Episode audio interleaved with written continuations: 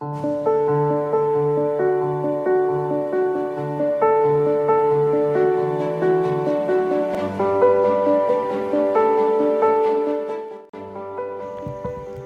Santo Evangelio según San Lucas.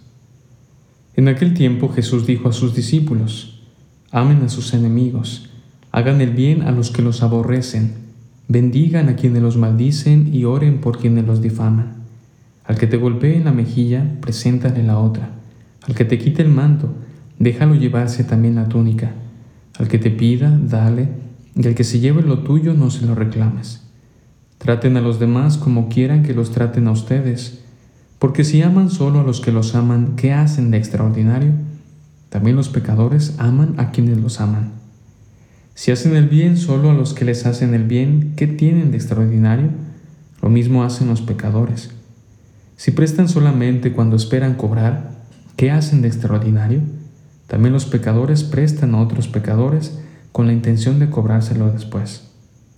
Ustedes en cambio amen a sus enemigos, hagan el bien y presten sin esperar recompensa. Así tendrán un gran premio y serán hijos del Altísimo, porque Él es bueno hasta con los malos y los ingratos. Sean misericordiosos como su Padre es misericordioso. No juzguen y no serán juzgados. No condenen y no serán condenados. Perdonen y serán perdonados. Den y se les dará. Recibirán una medida buena bien sacudida, apretada y rebosante en los pliegues de su túnica, porque con la misma medida con que midan serán medidos. Me da un poco de tristeza escuchar este fragmento del Evangelio y darme cuenta de que quizá muchos tenemos de cristianos únicamente eso, el nombre.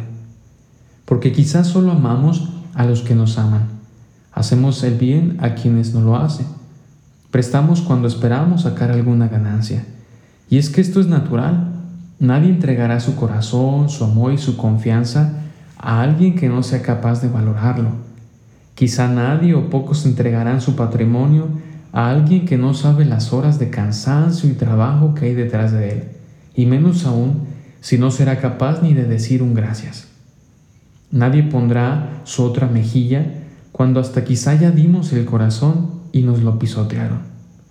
Pero vuelvo a repetirlo, este tipo de actitudes son naturales al corazón humano, pero el Evangelio, la propuesta del Señor Jesús no es natural, es sobrenatural, porque siempre aspira a virtudes mucho mayores, más altas, y a eso también estamos llamados nosotros, porque hay que recordar que nuestra humanidad está dotada también de divinidad. Hemos sido hechos por el alfarero divino. Dios Padre ha moldeado con amor y paciencia cada uno de nuestros corazones.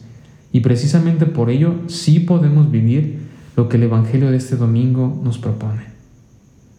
El texto de San Lucas es quizá, este texto de San Lucas es quizá el corazón de su Evangelio, porque se convierte eh, para el cristiano en una eficaz receta para poder vivir esto de amar a los que nos odian, maldicen y calumnian aquí encontramos el modo de cómo lograr sanar todas esas heridas que ha sufrido nuestro corazón y nuestro espíritu y que ha ido causando una amargura, odio y resentimiento en nuestro interior.